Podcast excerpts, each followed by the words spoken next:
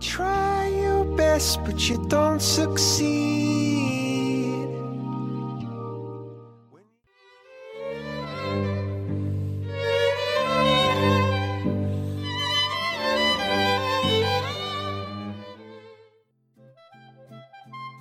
欢迎收听阅读 Tango 书笔鉴赏会，我们是林森林与 Sophia。嗨，大家好。最近呢，因为我们处于居家隔离的状态，嗯、所以我们作息有做一些调整，然后就比较少录节目这样子。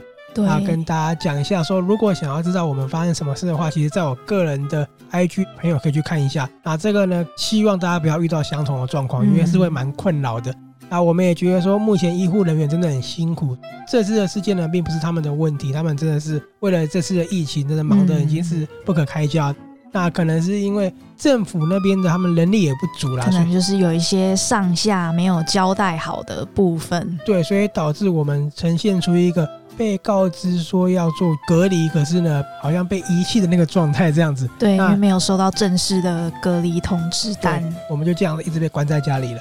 好，那为什么特别讲这个呢？主要是我们今天要介绍的作品，它跟医疗有关。嗯，呃，正确来说，它其实是一个医生的日记，真的是日记哦。所以是医生本人写的。对，本人写的日记。这一本书呢，当初我阅读它呢，是跟出版社合作，然后我要在中国广播电台中广去上节目去讲的，但我已经录完了。不过呢，因为那个节目很短。所以呢，我决定在我们的 podcast 讲不过瘾，对，录一个比较长的节目跟大家分享这一本书。嗯，好，那这本书呢，它是英国的医生他写的，那他并不是小说，也不是说什么他的甘苦谈，真的是把他日记嗯汇集出来的，嗯，所以真的就是他每一天的日记，对，每一天然后发生什么事，非常的幽默，他等于是笑看他的工作就对了。嗯，那跟大家讲一下，他已经没有在当医生了。出了这本书之后，真的是爆红。当时我介绍这本书的时候呢，很多人就说：“哎，这本书我在英国的时候，真的是几乎大家都来看这样子。”嗯，然后呢，他后来转战到算是媒体，然后去当编剧了。嗯，我发现国外蛮多这类型的作家，就是本来有一个本业，然后写了本业相关的书或是小说，以后就爆红，然后就转战另外一个领域。对，因为他们蛮不错的，他们的。发展性比较多元啦，嗯，对，而且他们可以因为出一本书就赚很多钱，这个是真的哦。可能就是赚饱一辈子了。对，你想想看，一本书然后卖了几十万本，甚至百万本，还有国外版权，甚至被拍成影集、电影，对，他这样就够生活了。这一本书其实呢，他为什么要出这个日记呢？主要是因为跟英国的医疗体系有很大的关系。嗯，我问你哦，你觉得医生的钱薪水高不高？很高啊。对。其实这是真的啦，因为其实以医疗体系来讲，如果你拿薪资来对比的话，可能比我们一般人还要高蛮多的。嗯。可是呢，我们常常忘了一个地方是他们的工作时数。对，工作时数是大家比较忽略的。很辛苦。很辛苦，很辛苦。英国的初级医生。对。呃，我不要讲初级医生好了，我们把他们所有的医生大大小小的主治什么合在一起，他们平均的薪资一年的话，年薪是美金十万到二十万中间。好，那大概是。嗯三哎，我那还算是三百到六百吧。对。可是其实呢，这样的薪资，我们拿在美国跟欧洲比的话呢，还算是比较低的哦。嗯。那除此之外呢，不要看他说好像这样是百万年薪嘛。其实如果你把他们的工作时数摊开来看的话，他们的可能时薪比停车场的管理员可能比麦当劳还少。嗯。为什么呢？不夸张，他们每周最少最少工作九十七个小时。对，而且尤其是像一开始的实习医生，或是像住院医生，真的是几乎真的是住在医院里的。对，基本上是这样子。那初级医生呢，九十七个小时算是平均啊，很多因为他们会超时到一百以上都有，应该是常常会有过劳的状况，很多很多哈。那所以呢，在英国的初级医生呢，他们每周工作九十七个小时。然后他们呢，还承受到令人快要抓狂的那种压力，因为你必须做很精确的判断嘛。啊，除此之外呢，你还要非常高压，还要面对你的上头主管，比你高阶的医生等等。对，其实就是这样的一个问题。跟大家讲，其实，在二零一五年的时候呢，英国的卫生大臣他做了一个很大很大的一个决策，他把医疗人员的一个制度全部改掉了。那这个改掉呢，其实。等于是加长了他们的工作时数，对。那整体来讲呢，可能以为好像变好，可是事实上细看他们的工作呢，他们等于是变变相了减薪百分之三十。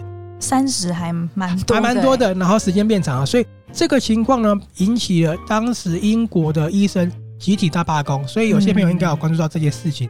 对，那当时的英国卫生大臣跟政府呢，居然引导人民哦，跟医疗人员做对立。他们呢，指责这些医生呢是薪水瑕疵的国家。企图用更高的薪资，然后来绑架我们国家，是薪水小偷。嗯，就是当时政府用这样的一个理由，这样子，然后指责他们。所以其实这就是让这本书的作者很心灰意冷的原因。嗯，不要看说这本书好像很幽默风趣，它事实上就是要告诉你说多血汗可怜这样子。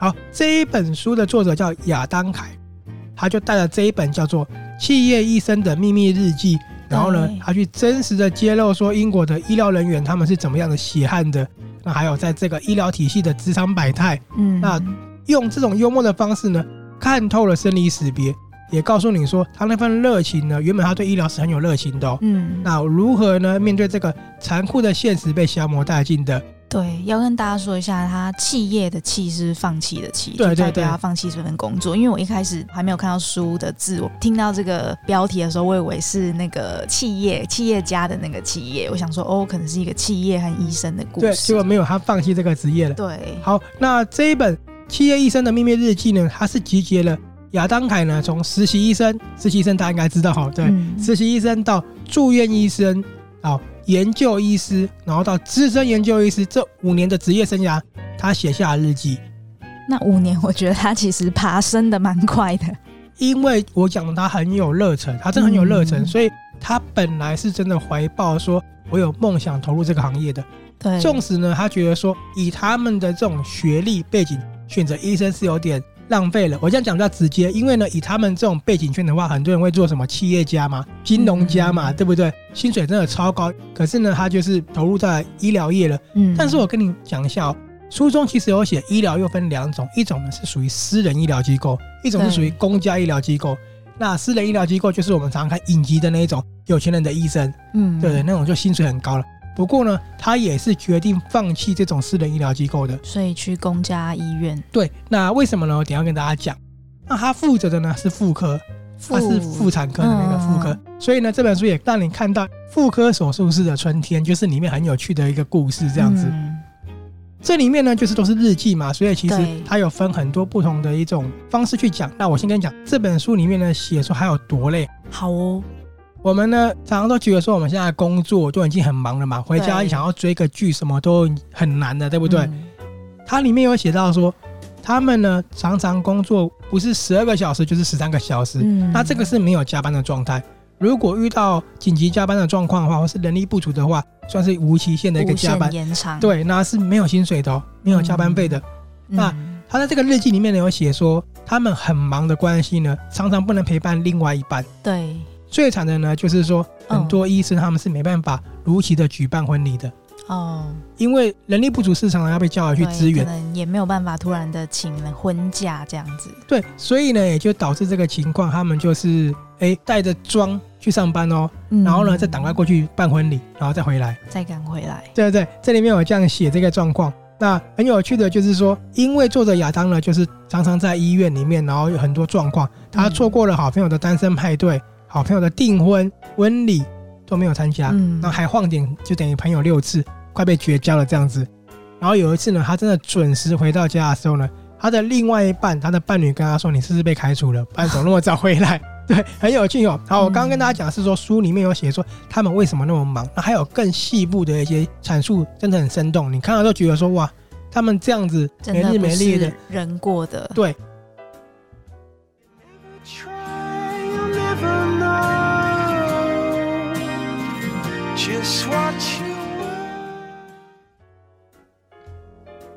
里面呢，其实有很幽默、很惊悚的，也有很奇葩的地方。嗯，那我们刚刚讲的是血汗的嘛？对。那我现在跟你讲很幽默的，他那时候帮一个病人看病的时候，然后就跟病人说：“哎，我觉得你要服用抗生素的药物比较好。”嗯。可是呢，因为那个病人一直觉得说有一个阴谋论，什么样的阴谋论？他觉得你们那些医生呢，都跟药商有挂钩，要骗我们的钱。哦。对，因为可能有一些药厂的业务都会来怎么样怎么样，然后一些自费药物，对不对？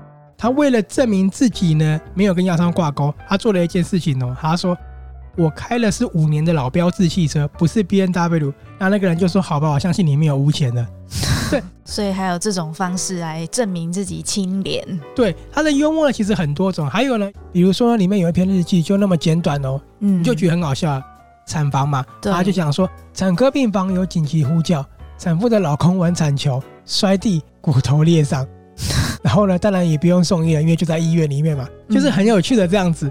好，那我现在跟你讲了他的惊悚，我觉得他惊悚层面非常非常的多，而且看了你会觉得很痛。他是妇科嘛。嗯，所以其实惊悚的地方都是比较针对一些生殖器的，所以看了人就觉得很可怕。比如说，有一位十九岁的女大生呢，她被送医的时候呢，她的下体是血肉模糊的哦。嗯，为什么呢？是因为她觉得自己的阴唇跟 A 片女生长得不一样，这个很奇葩吧？嗯，他十九岁了，可是他觉得说，哎，为什么长得跟 A 片的女生不一样？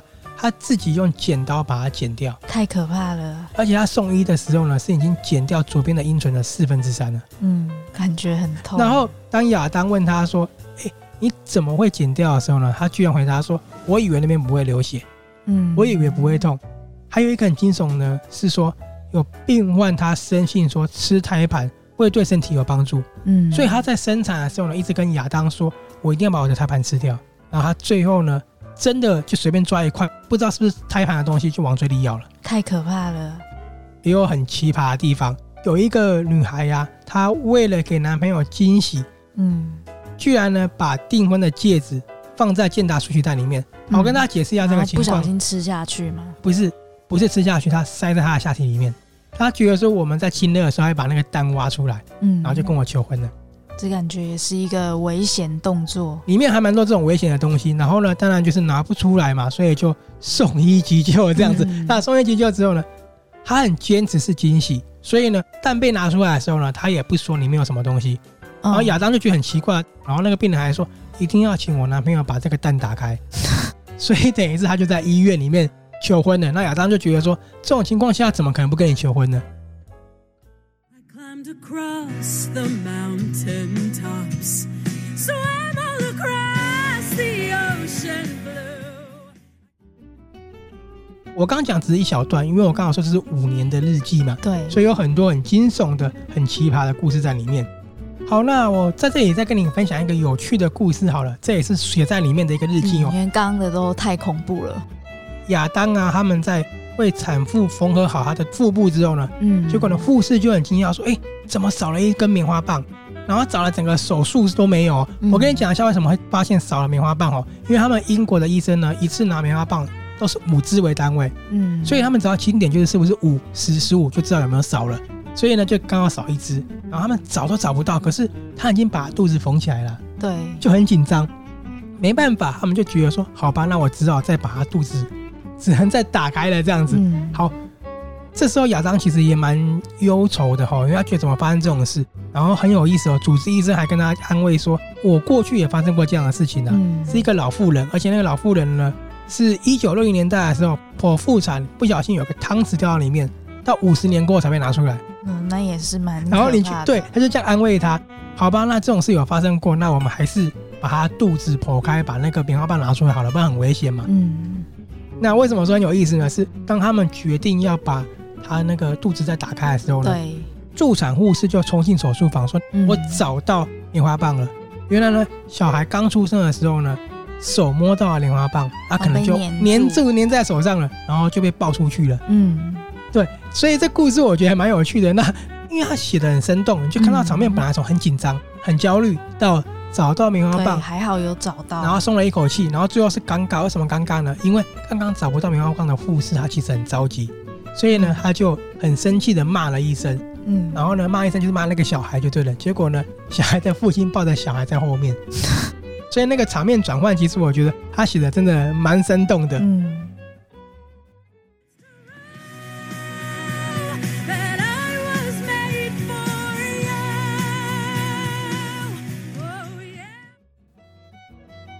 好，那我最后呢，想跟大家补充一下，就是在这一本书里面呢，它除了日记之外呢，还有一个有关于道德迷宫，就是说它在每一个它的阶段，嗯、比如说我们从实习医生啊、住院医生、研究医师，他每一个阶段呢，都有一个道德迷宫的这个日记。所以道德迷宫呢，它写的就是跟医疗道德有关的。嗯，对，那这个牵扯到呢，就可能比较严肃了。对，那这个部分呢，我觉得也是大家蛮值得去看的。比如说呢，发现你有医疗疏失的时候呢，这个时候你是要怎么样去做？你要据实以报呢，还是去湮灭证据？其实医生他们大部分都怎么做呢？其实他在日记里面都会写到，嗯、那我们就不爆雷了，大家自己去看。没错。刚刚有说这里面故事其实都蛮奇葩的，然后蛮有趣的嘛。嗯、其实他最后的状况你是越看越沉重的哦，因为他在最后的两篇呢，就是告诉你说他为什么心情会转换到决定开始当医生，对，不当医生的。第一篇呢是非常可爱的新婚夫妻，那他们决定迎接他们的第一胎，嗯、所以对未来也是充满期待跟憧憬嘛。结果没想到呢，他一刀剖腹下去的时候，看到的是胎盘早期崩离，嗯，那就是一个很严重的状况了。最后呢，宝宝是救不回来了，嗯，那为了救这个太太呢，也把她的子宫切除了。这个部分呢，我讲的很简单，可是他在日记上写的算是蛮详细的，看的时候你会觉得还蛮难过的，嗯，那。这个呢，就是开始使亚当想要放弃医生转折点了，因为那时候对他的心理震撼其实很大。当他的职位越大的时候，他背负的压力越大。他纵使看过那么多生离死别的，可是命从他手中流逝的时候，他会觉得非常非常的失落。有一个地方呢，则是看得会让我比较感动的，就是呢，因为有一个妈妈她难产了。他那个小孩是属于艰难产的宝宝，就是肩膀卡住了，那小朋友不能呼吸。那个部分写的很紧急、很生动。那他们最后呢，母子平安的时候啊，护士抱着宝宝大哭，然后大家一起哭的，那个状况也是哇，看了都很感人。对，真的是很推荐大家去看。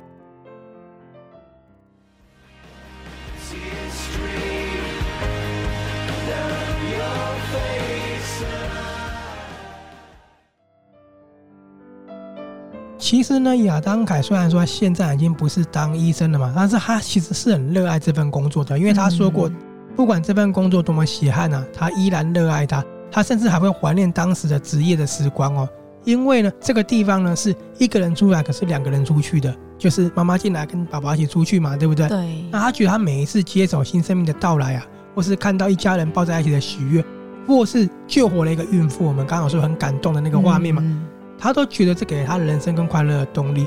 那刚刚有说他经历过了小朋友过世的时候，对他的冲击很大。其实对很多个医疗人员都是这样子的。很多医疗人员其实他心理状况是普遍都有忧郁症的哈，因为他们承受压力太大。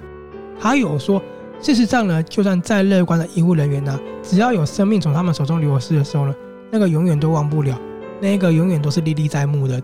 那一直到。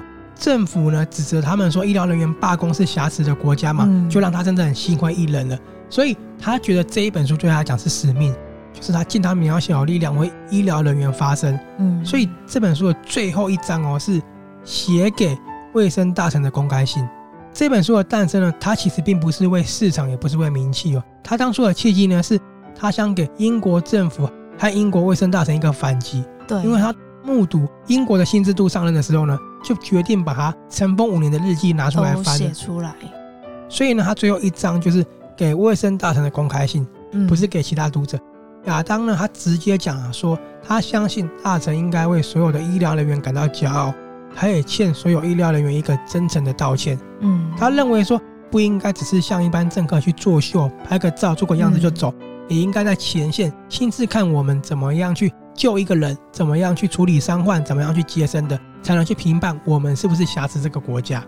没错。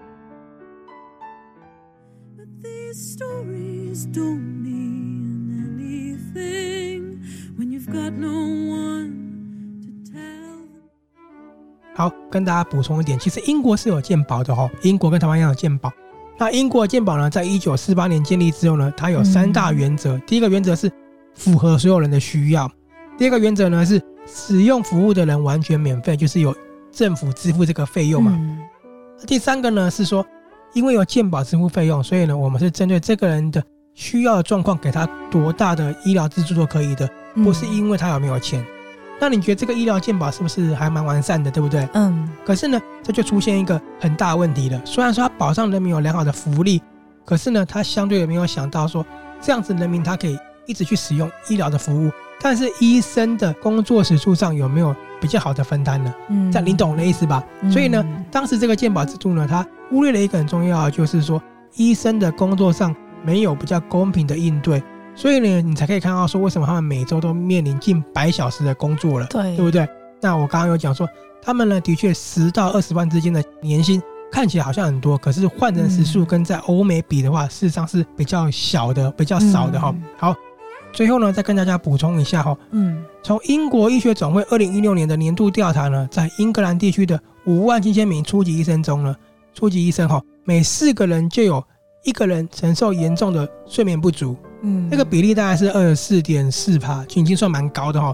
那有八成的初级医生表示自己压力过重。对，所以基本上。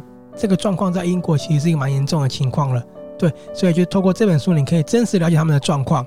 没错。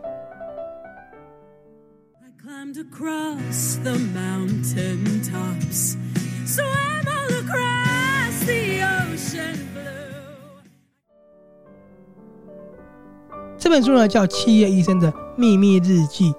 你看这本书的时候呢，就会觉得心情跟云霄飞车一样跟着起伏，因为里面写了很多很生动、很可怕的、很奇葩的这样子，你就跟着他一起喜怒哀乐。而且呢，书中呢其实有很多很多的注释哦，还为读者生动的解说一些医疗知识、医疗的术语这样子。那你随着日记阅读呢，也了解了他们的医疗状况，同时呢，你也可以了解说亚当在幽默下所含蕴的真实情感。嗯，在里面呢，为什么选择幽默？他为什么最后走向喜剧呢？是因为无论是幽默还是喜剧呢，我们所承受的可怕呢，相较于医院上演的可怕来讲，轻松又轻如鸿毛多了。他觉得这样子，他可以更乐观的去面对工作，面对这个事业。